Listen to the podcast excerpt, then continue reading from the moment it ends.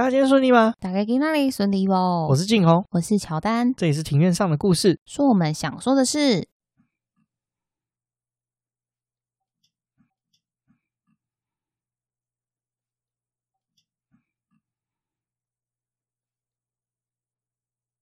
因为我们喜欢故事，所以透过故事来认识有趣的事。这里有历史，有书籍，有电影，有风土，还有那些你没注意过的事。因为知道的太少，所以就来读故事、讲故事，在这里扩散你我的故事宇宙，还有那些故事所延伸出的观点。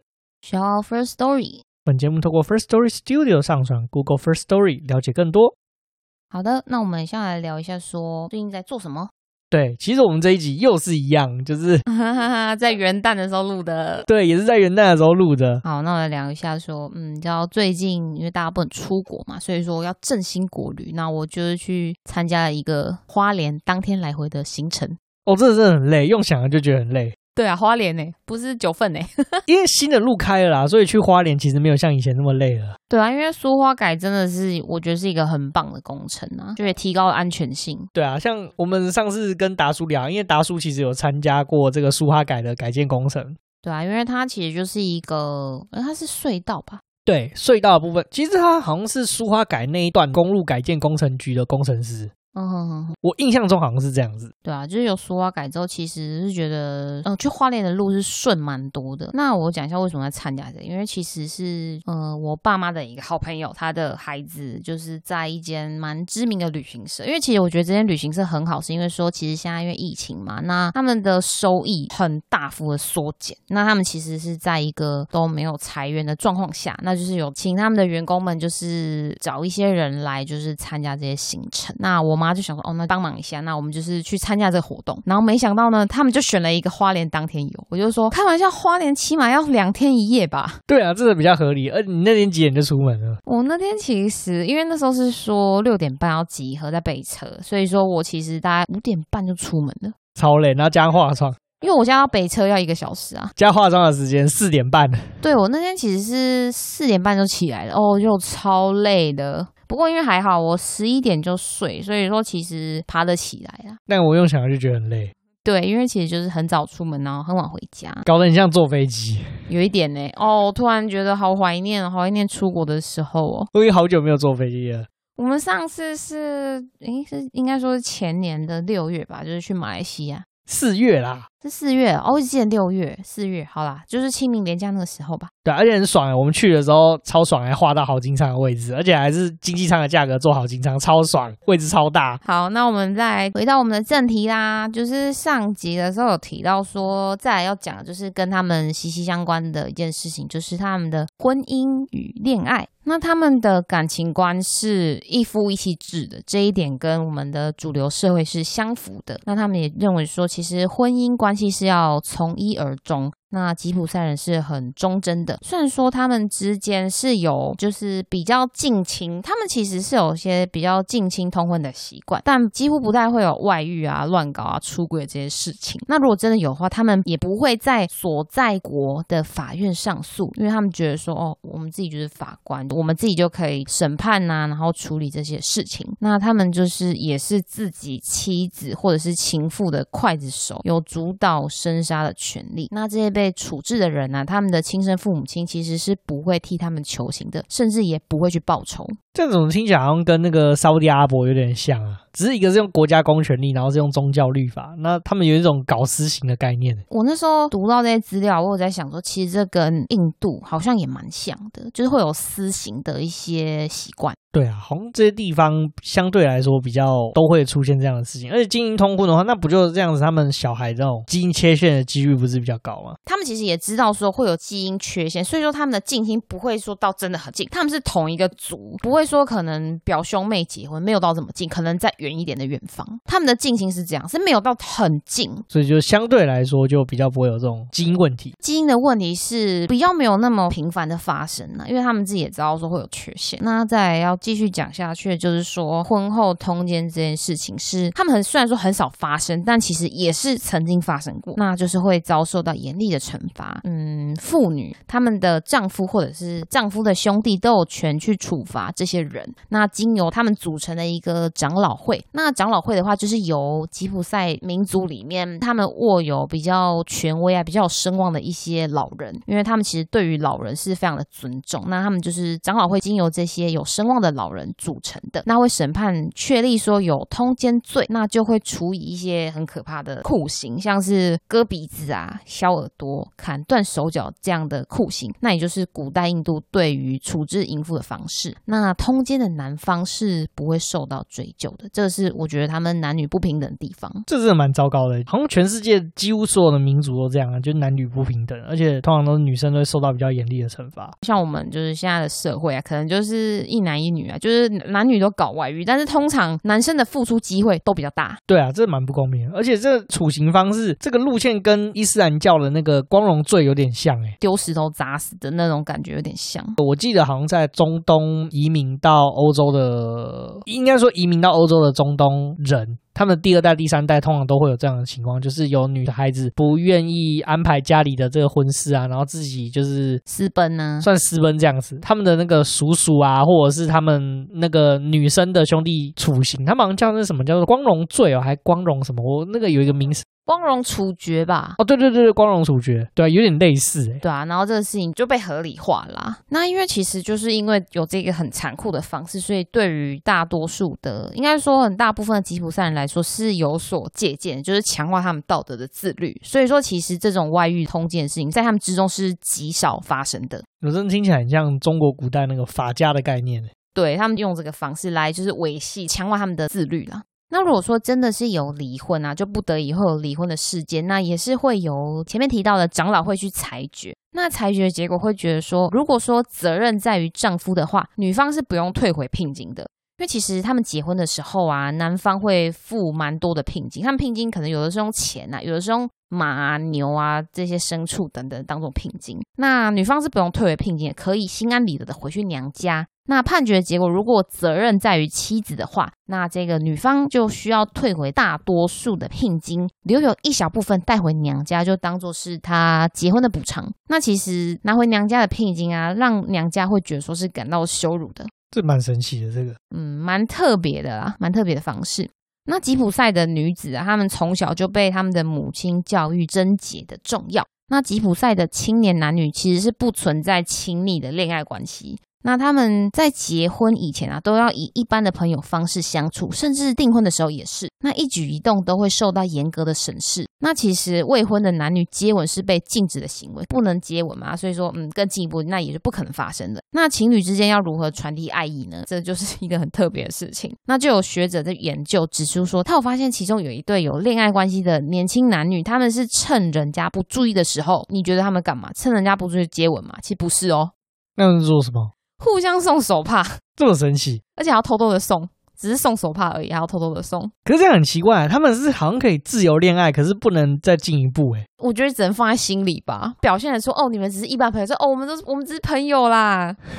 然后其实心里面就是有认定对方，可能就是确认过眼神吧。真的很神奇哎。对于那个节操来说是就很重要，他们觉得说就是这么重要东西，只能在通过结婚这个方式给予对方。这很像中东人的观念。对，也是比较保守啦，就是比较古老，因为其实他们保留蛮多那种古老的一些生活方式，然后一些观念。嗯，刚刚有提到说近亲结婚，因为其实正确来讲，他们的这个观念应该是说，他们这个行为应该具体来说是叫做族内通婚，因为不是那么近的近亲，怕会有基因缺陷的问题嘛，所以说他们是主张族内通婚。那他们主张这个是因为要凝聚他们的民族，跨家族啊、跨部落的联姻是有意义的，因为他们觉得说我们都同一个民族，都是亲戚，更应该要凝聚在一起。这概念好像就是外面人就误解，就以为他们会就是近亲通婚，其实好像不是、欸，就是只要是吉普赛人就可以。这有点像是犹太人，就只会跟犹太人结婚的概念、欸。对对对，然后这边还有提到一个，就是说他们其实倾向于就是不同职业的人不可以通婚。譬如说，就我跟你还没结婚，那我可能是工匠，你可能是乐手。那如果说我跟你结婚之后，我会不会跟你一起当乐手？那可能就是会有抢饭碗的这种，可能会有这种嫌隙出现。他们就是避免免这个事情，所以说也减少不同职业之间的人结婚。但这样就有一个缺点，大家只会做一样的事情，因为他们的职业也都是世袭的。对啊，如果说出一个反骨的小孩，就比如说他爸爸是工匠，他就很讨厌当工匠，想唱歌，但他就人生就过得很苦逼，他就也只能接受世袭爸爸的衣钵。嗯嗯。那再绕回到结婚这件事情上，那既然他们都不能够婚前性行为，就代表他们也不能婚前试车嘛？那是不是就变成说他们在结婚的时候就验证女方是不是处女，就是一件很重要的事情？对啊，对啊，其实他们在结婚的当天哦，就会请一名。在他们的部落里面很有声望的一位老年妇女，因为对他们来说，老年人就等于是智慧的象征，所以说他们会找一位老年妇女来验证新娘是否为处女。那验证的地方呢，就会直接在婚礼场地的旁边或者是附近准备一个小房间进行检查的仪式。那甚至有更严谨的，会找就四名长者妇女来验证。那其实他们的检查结果是会回到婚礼现场，向所有的宾客报告，这很尴尬。对啊，这超尴尬，这超没有隐私的，这很鸟哎，其实。对，因为一般来说，其实他们是都很有信心的。那就是会有两个结果嘛。那如果说确定是处女的话，就是他们会宣布出来，那现场会欢声雷动，继续载歌载舞，然后会顺利的，就是完成结婚的仪式。那如果很不幸的她不是处女的话，那婚礼的气氛会顿时陷入一片愁云惨雾，就是会很尴尬，很多乌鸦飞过去这样。然后同时还会，我觉得这个很荒谬，是说宣布说不是处女嘛，那也会举行一个叫做失贞仪式，失去贞洁的失贞仪式。但我不知道怎么办，因为其实没有查到太多具体的资料。然后举行完之后呢，那来参加婚礼的宾客他们会纷纷的退席，然后新娘也会被退婚，从此就是应该说他往后的人生就是被吉普赛人所蔑视。这个不是什么失贞仪式，这是处刑仪式吧？对，其实对他们来说，这个真的是一个非常非常残酷的惩罚，因为对吉普赛人来说，群聚啊，然后跟聚落之间里面的人就是连接是很重要。件事情，那一旦被轻视的话，就没有人要理你，没有人要理你，你就边缘人，那边缘人就会很痛苦，这蛮可怜的。而且贞洁这件事情，其实就是以现代观点来说，他们应该是检查处女膜之类的吧？应该是吧，因为他们都是用比较古老的方式来验的，所以可能是用这样子的方式。那个东西不是基本上有的时候哦，不小心弄破吗？对啊，什么体操弄一弄啊，骑脚踏车什么就破掉了，不是吗？其实也是有可能，我觉得应该也是也是有人被误会。对啊，那像中东也是，好像也有这样的习惯啊。我听到的中东好像是会准备一块布，诶，然后就洞房花烛夜的时候，就大家知道了。A few moments later，哦，对，那就看那块布有没有红红的，如果没有的话，就代表说，诶，这个女生不是处女。那这个也是以现在医学的观点来说，确实是有点会有失精准度的事情。对啊，我觉得这其实还蛮不公平，就是我们外人是没有办法理解的啊。对啊，就是以现在台湾这个社会文化的框架之下，确实是比较难理解一些。对啊，那刚刚有提到说，其实他们不同职业的人，他们的子女是不会互相通婚的。那这边要提到一下，说他们大概做了什么职业？那你这边的印象是你刚刚有提到说占卜吗？对啊，就是占卜嘛，就通常大部分都是占卜。那其实就没有什么太多的，就是不是小偷，然后卖花，不然就是占卜。我知道，就大概就是这样子。对啊，其实他们的性格是还蛮八面玲珑。那这边就提到一下说，嗯，他们大概做哪些工作？男性的部分主要会是做打铁、铁匠工艺，因为其实铁匠工艺对他们来说是他们很拿手的强项。因为打铁基本上来说是很辛苦的工作，那大部分的人都是不愿意去从事的。吉普赛人愿意从事这个打铁这件事情，其实跟他们本身的流动性是有关系的。因为你也知道说，其实农村呢、他们是蛮常遇到铁制的农具。那其实农村的市场是非常的分散的。那如果说从偏远地带的农夫啊，需要到一些比较市集的地方购买的话，往往会耗费许多时间跟精神。所以说流动性高，这时候就成为吉普赛人从事这一个行业的一个优势。就他们可以就是四处去找说，哎，哪一个农村的农夫啊需要农具，那他就可以赶快制造给他。就是走到哪打到哪，就对了。基本上是以这样的精神来去做这件事情。不过现在好像他们这样就比较难生存了，因为现在不是都工业化嘛，就没有人要用这种手工农具了。对啊，就看哪里需要 handmade，他们就会过去。对啊，现在比较少 handmade 的这种事情。对啊，因为就是大量机械化生产化这样子。然后除了说提到铁匠嘛，那他们也会做一些铜器啊、金属加工，就是这种加工类的东西，就是他们很擅长的事情。哦，还有一个蛮强的，就是他们的编篮业，就是编织篮子的编篮。那其实这个编篮业并不是他们原先就很熟悉的技术，是他们早期啊，就有一部分的吉普赛人迁移到欧洲的农村地区，他们是跟当地人学习到这项编篮的技能。那后来这一个行业在西欧是逐渐的没落啊，因为其实这种东西就越来越少人用了。那其实，在吉普赛人之间是代代相传，反而是他们至今拥有这项技能，因为他们会很坚持把这个工艺就是一代传给一代，爸爸传给儿子啊，传给女儿这样子。那他们大部分的人都很会掌握编篮的各种材料，因为其实编织这种篮子是用柳树，那其实有多达三十几种的材料，他们都可以分辨，或者是广泛的应用在一些用途上面，像是他们知道说用编在水果篮筐啊、婴儿摇篮啊、捕鱼筐是要用不同的。树木材料等等，就是这个事情是他们很擅长的。这我还真的不知道。我是觉得说还是有市场，因为有些人还是喜欢手工的东西。对啊，不过因为吉普赛人的印象啊，就是他们有在卖，就感觉好像不知道为什么，就如果是我，我会觉得有一种抖抖怕怕的感觉，就会觉得说，哎，会不会是大开口，或者是拿给你是那种跨州 的。对，或者是拿给你的时候，就其实它本来就可能是快要坏掉这样子。可是其实我觉得不能以偏概全呢、啊。对啊，就我们对他们的负面印象是这样子。好的，那提到那个篮子嘛，再来就是讲女生的部分，因为做编篮是男生女生都有。再来有一个就是算命占卜的人，大部分都是女生在担任的。哦，对啊，这就是我们传统最常见的就是吉普赛女郎，电影里面就能看到啊，就进到一个帐篷，那就穿的那种很吉普赛风格的女人，那就对你算命。然后讲的好像很玄一样，对啊，他们其实都会打扮得很鲜艳啊，因为这样可以引人注目。那其实他们的算命占卜经常是搭配着销售，那因为算命占卜这件事情呢是带有神秘色彩的，因此很容易的吸引人。那其实他们并非有魔法，因为你刚好提到说，你觉得他们在电影里面的形象都是那种故弄玄虚啊，然后好像真的知道什么。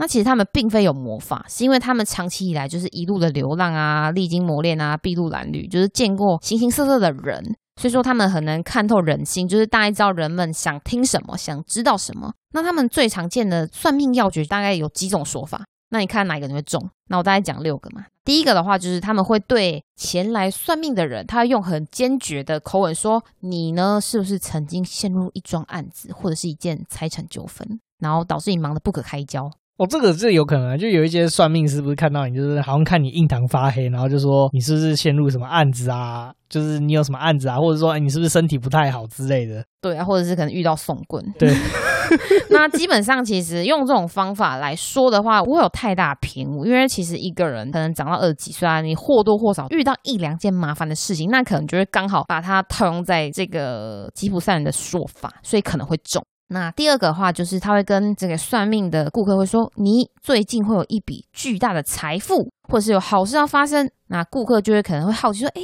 那会有为什么好康的？好想知道，所以说他会愿意听下去。那再来的话，第三种，他会跟顾客说，不久之后你会见到一位你从未想到的重要人物，或者是有一个女生正默默的爱着你，你要自己掌握幸福。那对于单身鲁蛇来说，应该会很好奇吧？哦，对啊，尤其是那种阿宅的话，那种没交过女朋友的那种，就说啊，是谁在哪里，在哪里？就是哪里可怜，然后就冲刺了，就会想要继续的问下去了，那就有钱赚。对，那第四种的话，他就会跟顾客说，你有曾经遇过三次处于死亡的威胁。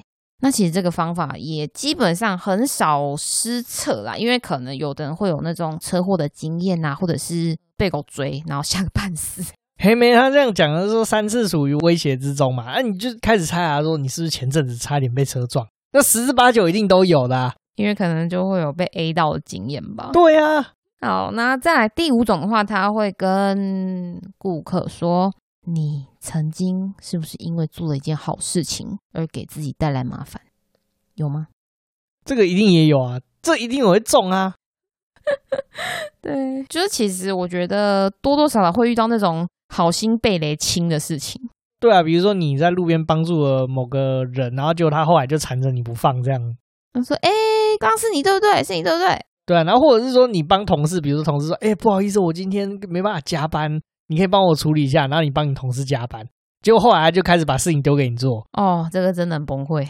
好，那再来讲最后一种，他会跟顾客说：“你有非凡的才华，过不了多久会有一个机会让你可以尽情的施展你的才华。”你觉得哪一个你比较重？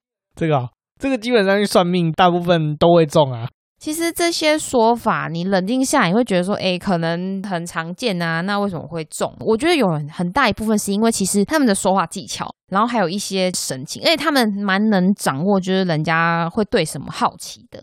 那其实说到底，他们的算命并非全然胡诌，那他们往往是可以预测一两件事情，否则也不会就是声名远播。有一个很大的因素，是因为他们拥有独特的观察视角。深谙人性，所以推展出被算命者接下来可能的发展。哦，这个倒是真的蛮厉害，所以其实好像这蛮值得学习。他们的天性吧，还是他们的强项之一。对啊，就是很会看人。好，然后再来有一个，也是大部分是吉普赛女性会担当的职业角色，就是市集上的兜售小贩。这个就是我爸遇到的那一种吗？诶，你爸是遇到吉普赛小姑娘退花给他吗？好像是这样子哦。然后这里的大部分的兜售小贩呢，他们其实因为也知道说他们本身的服装啊是很鲜艳的，引人注目。那因为其实这一类的服装就是很容易就被当地人发现说，诶，你是吉普赛人，你要干嘛？因为他们自己也知道说他们在外在的形象是还蛮负面的。那避免被歧视啊，他们会换上当地居民的日常服装，就是看起来比较低调，不会更加与众不同。不对啊，可是他们长得就跟欧洲人不一样啊。但是你如果长得就很不一样，你还穿奇装异服，那是更容易马上被人家发现跟歧视。不是啊，他们就是衣服没有很吉普赛而已啊。但终究你那张脸，就比如说，今天我们一个亚洲人放到欧洲去，然后就让我们穿了欧洲的服装，那看起来还是亚洲人啊。但基本上还是可以骗骗观光客。是这样啊？对，如果要骗观光客，应该还是没有什么太大的问题，就是至少说，哎，他没有穿的很奇怪。那其实这一类的小贩呢、啊，跟刚前面算命的人来说是差很多，因为算命的人因为要引人注目，让人家多看几眼，所以他会穿的比较显眼，就会跟小贩穿不一样的衣服。大概是这样子，然后他们还其实还有一个很厉害的事情，就是说他们的捕鱼技术高超，捕鱼是很随性，他们是不用捕鱼网或者是垂钓，你知道他们用什么方法吗？跟熊一样，手抓。对，他们就直接手伸到水里用手抓。这有点听起来像是俄罗斯普丁宣传他很会抓鱼一样的技巧哦。然后还有就是裸上身然后骑马嘛，哎、欸，这个是蛮厉害的，徒手抓鱼，这真的很屌哎、欸。读资料是说，他们其实捕鱼啊是有分白天跟晚上有两个方式。那我跟你讲晚上啊，晚上的话，因为其实他们会好像是拿一个蜡对，应该拿蜡烛，然后在河流上面会有个光，那鱼就是会靠过来，它就因为有光靠过来，然后他们看到有鱼嘛，他们就快很准，手伸下去，哦是哦，真的就抓到了。他们大部分都是晚上抓鱼是用这种方法，然后其实白天的话就比较没有办法利用光源来吸引，因为白天就是都一片光亮嘛。他们也是用这样徒手抓的方式，那他们会倾向就是在河流的下游部分，因为他们就是凭感觉，然后伸下去抓。那如果说没有抓到鱼的话，至少不会打草惊蛇，不会去吓到上游的鱼。那所以说他们倾向是在下游抓，这是蛮有智慧的这个。那下游抓不到，再往上游去抓。他们抓的方式很特别，就是说他们会慢慢的，白天的时候会慢慢的把手伸下去，伸下去，伸下去，然后就是用手指，好像是用食指跟拇指嘛，然后去慢慢的抚摸鱼的鱼鳃，就是有点像是那种就是宠物狗被摸毛那种概念，就是让他们舒服，就是轻轻的，就很轻柔的抚摸它们，然后让鱼失去戒心，不会觉得说，呃，是有东西要抓它们。然后他们就是趁那个鱼啊，因为鱼鳃也知道它呼吸的时候是一开一合的，它就会趁那个鱼鳃啊，趁那个鱼很享受被摸的这种过程之中，趁它的鱼鳃打开的时候，哦，把手指插进去，这很屌哎、欸，然后抓起来，那他的手指就是鱼叉，直接就抓起来。他们其实成功率真的蛮高的，这是很厉害。对啊，不用任何的工具，用手，这我真的觉得很屌。所以那个熊啊抓鱼是真的事情，还是那个故事的形象？我也不知道，熊好像真的会徒手抓。我之前看那个国家地理频道，他好像就有讲过，搞不好吉普赛人徒手抓鱼啊，这个事情可能也是跟熊学习。前面有提到说，就其实他们是还蛮熟悉动物的习性，那也有可能是因为这样子哦。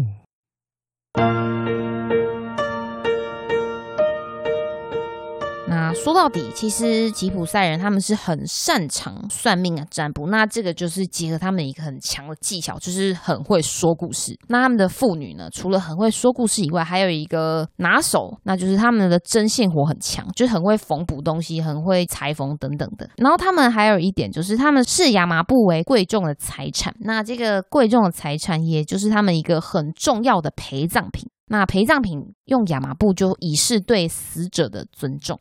亚麻布之后，我们要讲的就是他们还有一个优势，就是善于学习外族的技能知识，然后再不断的吸收他们的经验啊，调整自我，在接纳一切的环境变化，就像变色龙一样。然后他们就会善于选择适合他们自己的一些客观条件。难怪他们会去学编织，因为他们就是也知道说他们很会这件事情，所以说就是运用这项强项。对啊，那你刚刚有提到职业嘛？而且你上一集不是有提到一个拳王吗？哦，对，拳王吉普赛人一般来说他们是很爱好和平啊，爱好大自然的特性，是很难与这种有格斗精神的，就是拳击运动联想在一起。那这边有一个值得一提的人物是 WBC 冠军拳王。那 WBC 是世界四大拳击协会的其中一个协会。那这边的冠军拳王叫做 Tyson Fury 泰森·富里。那绰号是 Gypsy King，绰号就是吉普赛国王。那这个拳王他其实是英国人，但他是具有吉普赛的血统。即使说他在拳击场上的表现相当的出色，那仍然因为本身拥有吉普赛血统啊，受到歧视。他的心理素质是很强大，他因为他其实原本就很认同自己的系统，他就觉得说，哦，这就是我自己的一部分呐、啊，这就是我，我就认同我。那他就有说到说，嗯，拳头啊，棍棒伤得了我的骨头，但言语不会伤到我，所以我并不在乎。哦，是哦，那那他跟那个拳王泰森是同一个人吗？不同人，不同人，因为拳王泰森，我记得他好像是美国人吧？好像是。这个泰森富里是英国人。我们很酷诶，对啊，都很强，叫泰森的人都很强吧，很壮。而且我觉得他会这样讲，他说就是言语不会伤到我，所以我并不在乎。那我真的觉得是那些歧视他的人走运，因为他如果要揍的话，那些人应该死吧？哦，对啊。然后他其实讲这段话是被采访啦。前一阵子大家也知道说，美国的黑人啊，弗洛伊德，他的这个被白人警察压制致死的这个事情，其实是闹得沸沸扬扬的。那他就是因为这件事情有被采访嘛，有问一下说他的心声，就有提到说他有被歧视啊。后面之后就有记者也问他说：“诶，那你为什么不要站出来替自己发声呢？”那他其实给了一个蛮大气的回答，我觉得也蛮感动的。他就说。全世界只有一个种族，那就是人类。我一直为人类而奋斗。听起来真的很吉普赛风格的回答。对啊，所以说他本身他其实也就是知道说自己被歧视，但他并不会因为这样子，然后可能就是去觉得说避免谈及自己是吉普赛血统。那其实这个血统的事情，我觉得还可以再提另外一件事情是犹太人，因为其实我前阵子有读一本《爱因斯坦传》。因为爱因斯坦本身也是犹太人嘛，那他其实有些犹太人的朋友，那他们会因为要避免被纳粹德国啊追杀，或者是说为了避免被当地的一些人啊被讨厌，因为其实他们当时犹太人的处境是还蛮艰难的。那么他们只要一旦被发现是犹太人，就会被排挤啊，或者是说你本来是很高的职位，你可能因为被发现是犹太人，然后就被拉下来。所以说有些犹太人会假装自己不是犹太人。会这样哦，对，然后吉普赛人不会，他们不会因为觉得说哦自己是吉普赛人，然后就引以为耻啊，然后不敢讲啊，隐藏自己身份。其实他们不会，他们就是很大方的让人家知道说哦，我就是吉普赛人。那我们蛮做自己的，他们的民族意识是很强的，然后也很快就可以接受这个事情啊。那除了刚刚你讲的那个泰森以外，还有其他吉普赛人是打拳的吗？哦，有。然后其实，在很早期啊，一七九零年的时候，有一位叫做威廉古珀的人，他有夺得一个中量级的拳击冠军。再来的话，就是一八四四年夺得最轻量型的冠军，汤姆史密斯。这两位也都是吉普赛人。那其实我刚刚提到说，他们有爱好和平大自然的特性。那为什么他们会去参加拳击呢？其实主要是因为参与拳击赛的奖金报酬对他们来说是非常高额且充满吸引力的。因为他们普遍是经济条件不好啊，比较缺钱，所以说因为奖金的事情啊，吉普赛人是愿意参加的，多数都是因为金钱的原因。所以现在的话，还有吉普赛人会参加拳赛吗？现在其实很少了，是因为说，因为现在的拳击比赛都已经规范化，然后又因为他们备受歧视，所以吉普赛人是慢慢的被挑战在拳击市场。这边提一下，吉普赛人他们的外在条件是占有优势，因为他们普遍都是比较健壮，然后身材算是匀称，很少那种很胖的人或是瘦到爆的人，就他们其实都是比较匀称，然后他们本身的协调性也很好，然后反应也很好，那攻击跟速度都可以掌握得当。所以说，他们其实本身是适合拳击的，但是因为这些拳击比赛的一些发展啊，又被歧视，所以说他们就慢慢的消失在拳击比赛当中。哦，原来是这样。对啊，所以如今的拳击对吉普赛人来说，就是只是一个娱乐的方式，或者是很短期的谋生。就是可能如果说有人愿意出高额的奖金让吉普赛人参加的话，他们其实会因为经济因素还是愿意参加的。那听起来吉普赛人也是有很进入主流市场的人嘛。不过我们大多数人好像对他们的印象还是留在这种扒手的印象，对不对？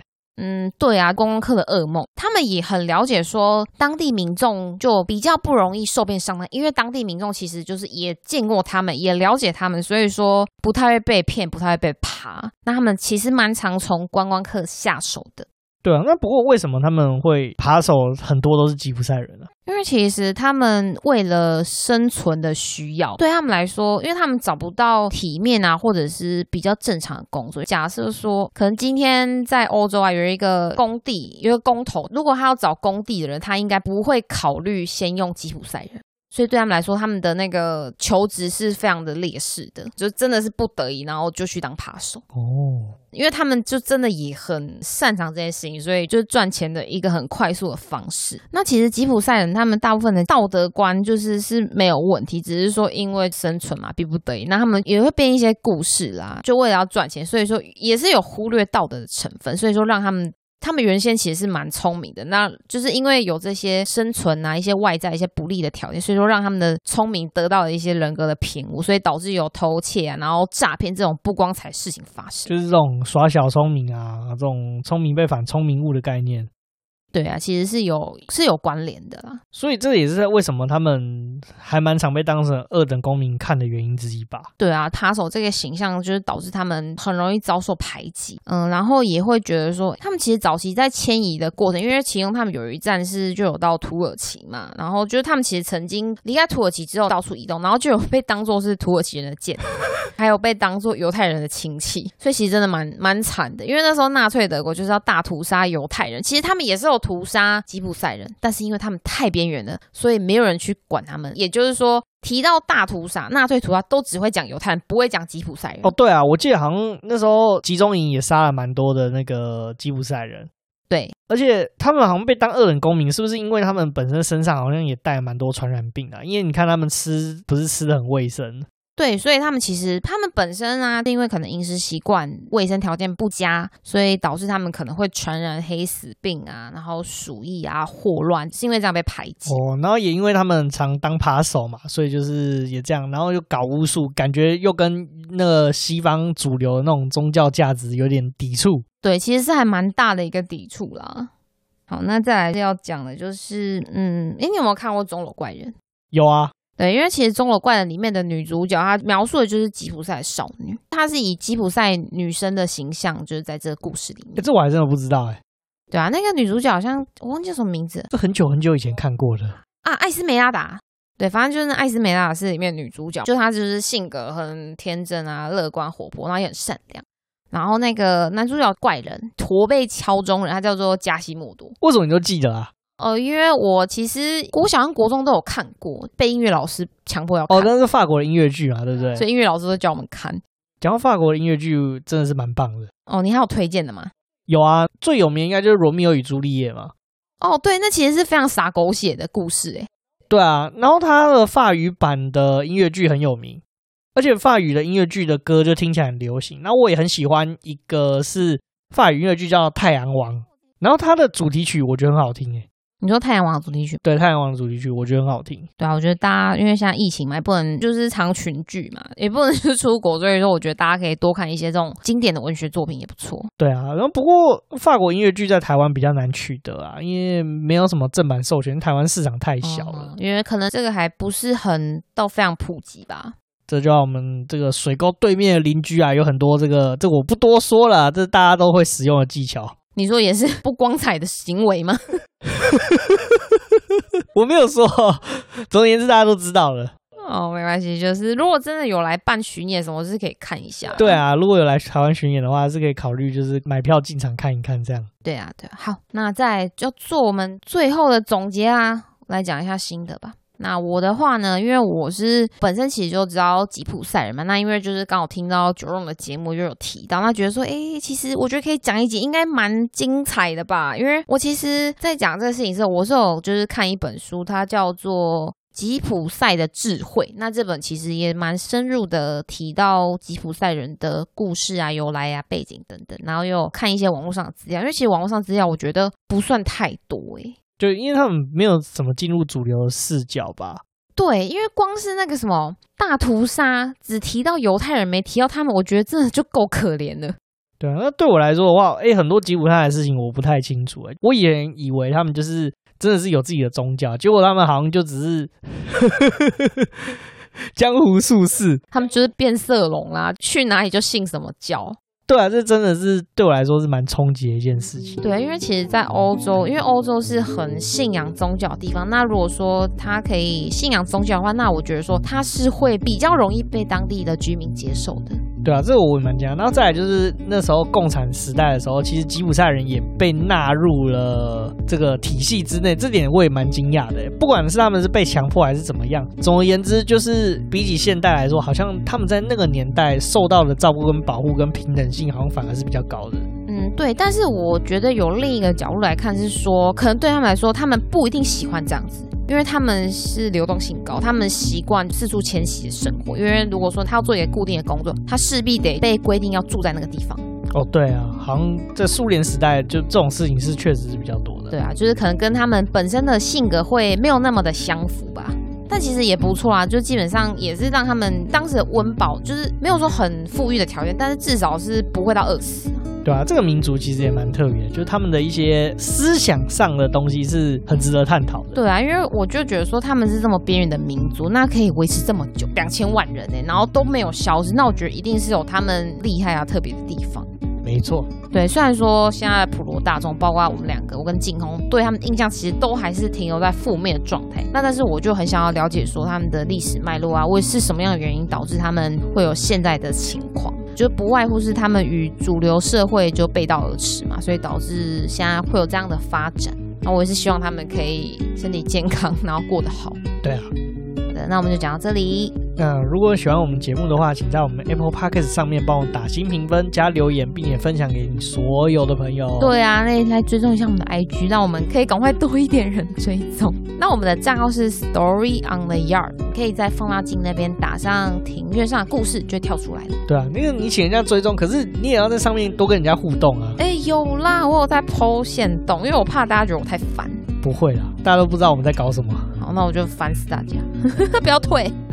那除了 IG 以外，我们也有那个语音留言啊。那谢谢我们 First Story 技术资源，你可以直接语音留言给我们喔。对，那有任何留言，我们都会在节目上回复哦，非常感谢。而且如果你有用语音留言的话，下一次我们来试试看啊，我们直接把你的留言剪进来我们节目里面。哎，对啊，还蛮酷的哦。好，那我们就下次见喽，拜拜，拜拜。